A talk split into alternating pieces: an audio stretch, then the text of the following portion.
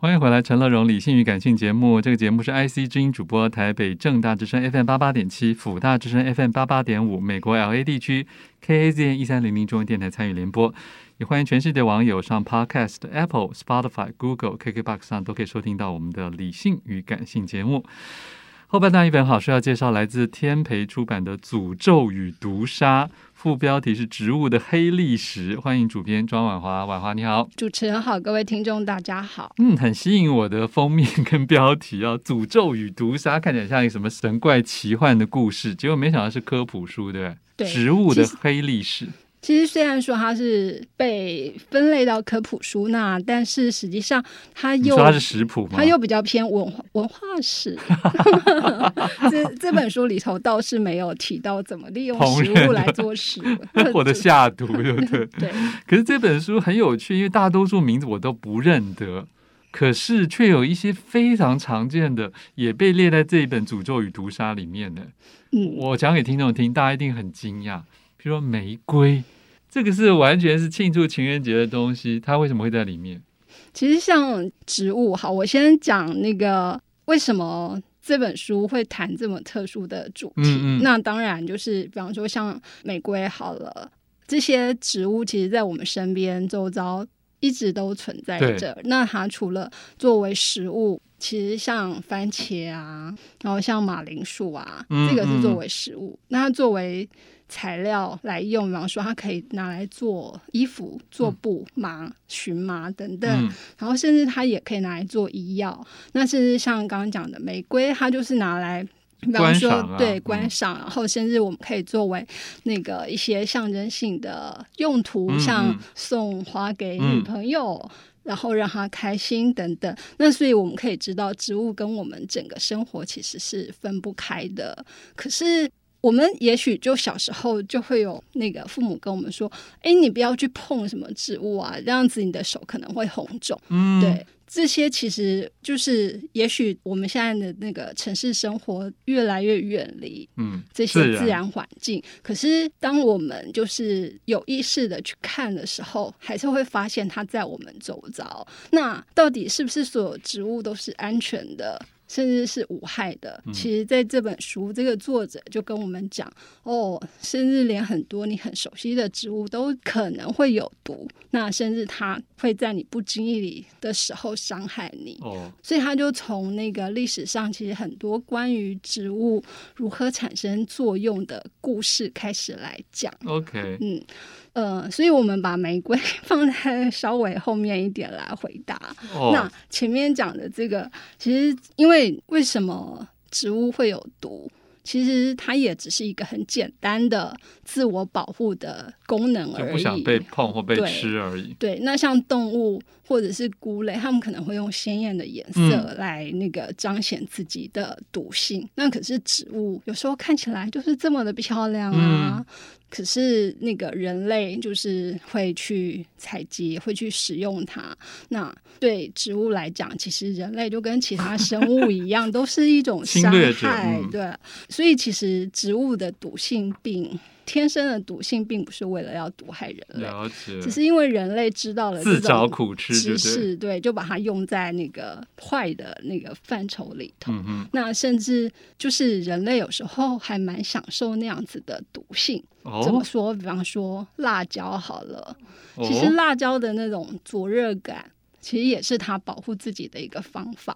那辣椒其实它本身就是属于一个有毒植物属之下的一个分支。Okay. 对，那只是现在人类，但现在人就很爱吃辣呀。那那所以它的这个保护作用已经完全、嗯、对，就反而 那是因为人类自身的能力演进的关系。对，那可是就是除了像这个之外，那我们刚刚讲像。呃，马铃薯也是有毒的。嗯，嗯，这个我们比较知道，就是哎，也许它不能放到它发芽，嗯，发芽之后，那个，花生放到那个也会黄曲毒素等等。可是其实，在很早之前，大家并没有像这些类似的知识，然后也没有冷冻的方法。对，可是他们早期的人却发现，哎，你不能去碰触某些植物，它可能会害你失去性命。那那个时候，谁拥有这样的知识呢？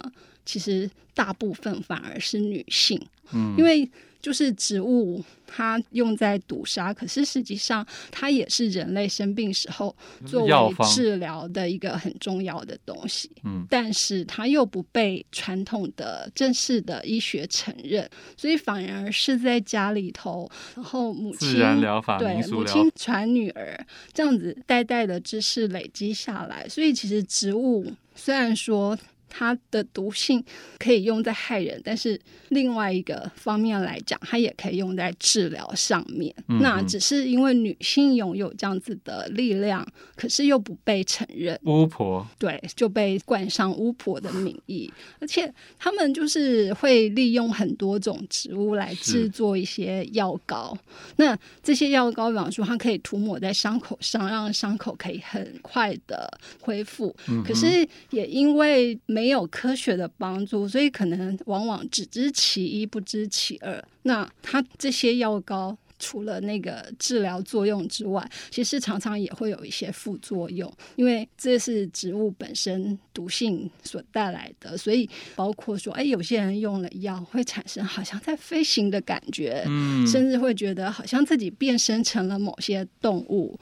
那因此就开始有传言说，哎，这些女巫真的是用了一些魔力去伤害他们想要伤害的目标。嗯，那因此我们知道，不管就是从中世纪开始，其实就有很大规模的那个所谓的猎巫行动。嗯，那这些可能都是因为就是药草植物所产生的，在人类史上产生了一些意想不到的。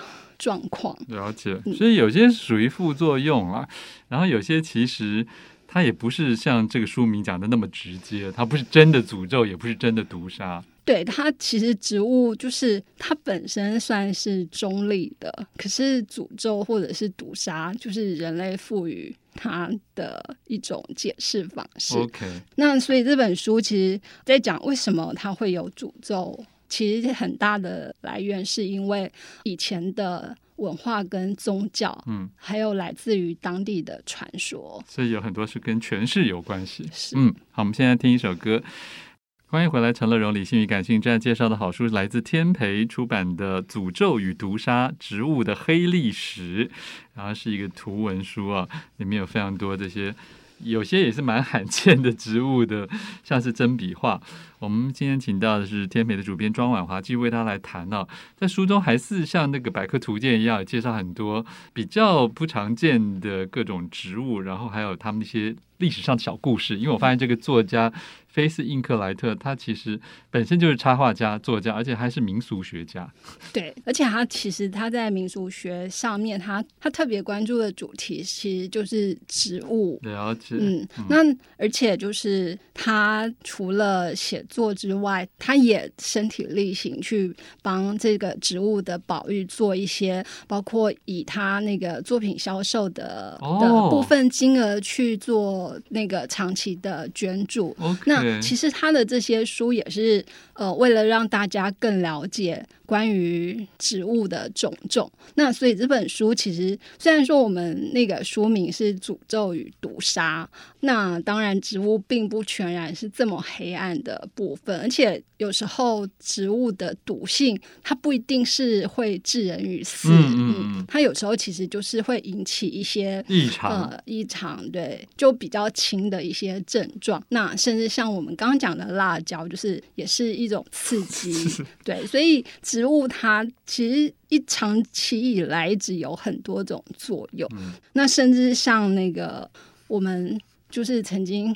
那个因它引发战争的鸦片来自于罂粟，哦、可是其实我们知道罂粟籽可以做罂粟蛋糕，其实非常好吃。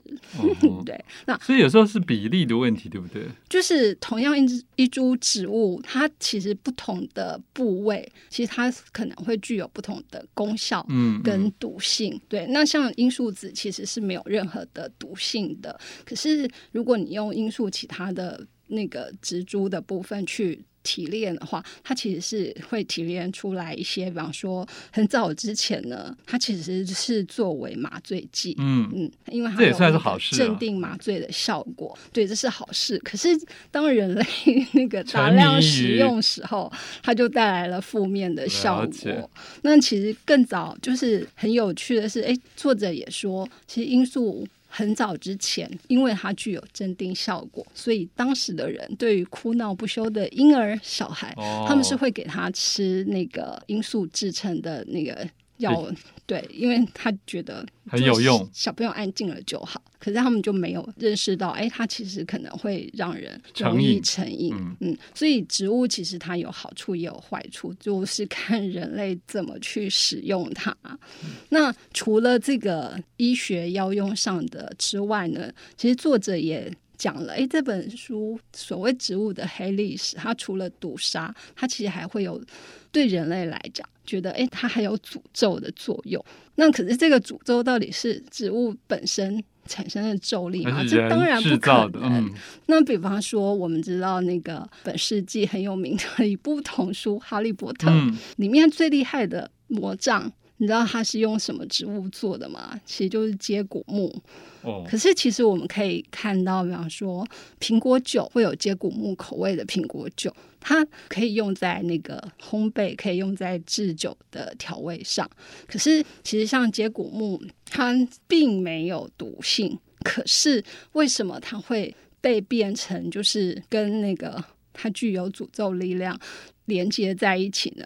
比方说，就是像欧洲，他就说：“哎，如果你经过接骨木的时候，那你在接骨木下睡着，这样子的话，你永远就醒不过来了。”嗯，可是其实就是像这样子的传说，然后它会被赋予在各种的植物上。那包括主持人一开始提出的玫瑰，嗯，你要说玫瑰有毒嘛？其实它并没有，就是我们认为可以毒杀人类性命的毒。甚至在我现代，它被作为浪漫的象征。可是，其实，在比较早之前的欧洲呢，它是会长在那个坟头上的植物。哦、嗯，那它就是人类相信它的力量，其实是让死者安息，哦、让他不要再复生。因为就是死者复生，对活的人来讲，其实是一件很可怕的事情。甚至这样应该也是好事啊。对，这样也是好事。可是。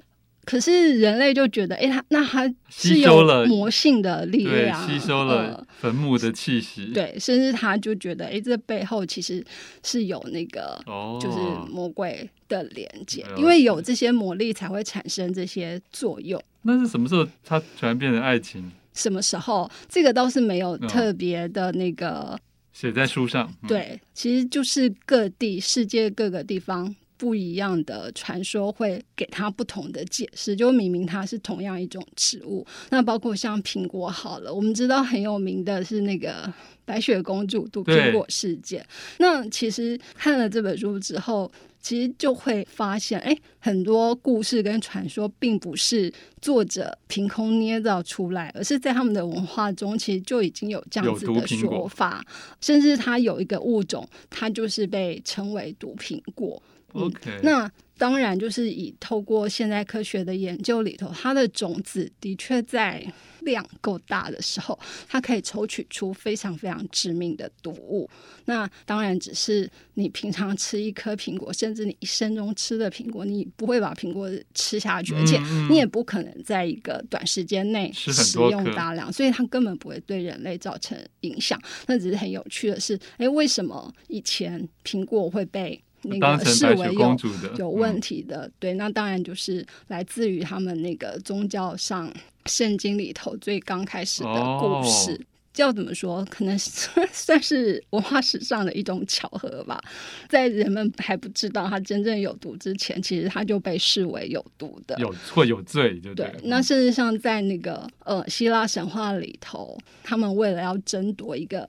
就是他们在一场聚会中，然后有一个神就把一个苹果拿出来，就说：“哎，你们这里头谁最美、最有智慧？是是是对，那你就可以用这个苹果，就是得到这个苹果，嗯、就类似二桃杀三士，三 像这样子的那个呃，一果杀三女就对了。是大家都想证明自己嘛。对，女女神们都有这个人性哦。好，最后你能不能花二十秒讲一下你本来想要讲的枫树？哦，好，其实枫树对，因为现在又到了赏枫季节了，嗯、而且我们可以那开始准备去 临近的日本赏枫。嗯、那枫树甚至它的那个呃枫糖浆是也是烘焙上非常常用的东西。嗯、可是其实它在古希腊的时候时候，它被视为京剧跟恐怖的化身。只要它出现的地方，其实就是会有战争跟争端。嗯，所以他们那个时候说，其实枫树红色是来自于血色。哦、那其实甚至还有另外一个故事，是在那个现在的。罗马尼亚跟目前正在发生战争的乌克兰地区呢，他们当地的原生树种是红枫，可是其实枫树以前就不是红色的。嗯、那在那个时候，因为一个地主有三个女儿，那他就是说，谁能够最快采完一篮草莓带回来，那他就可以继承他的土地。那小女儿最先完成这个任务，可是两个姐姐嫉妒她，也是把她杀了，就埋在那个枫树下。那后来枫树下长出的树叶被牧羊人拿来吹笛子，那那笛声就控诉的那个他所遭遇的不幸。那也从那个时候开始，整个枫树到了秋天，其实就会变红，在诉说这个女孩的悲伤。好，更多精彩故事，请大家自己来参考这本天培出版的《诅咒与屠杀：植物的黑历史》。富广建筑团队邀你一起富学好礼，广纳好邻。谢谢您收听今天的理性与感性节目。美好的生活如同美好的建筑，必须兼具理性的思考与感性的温度。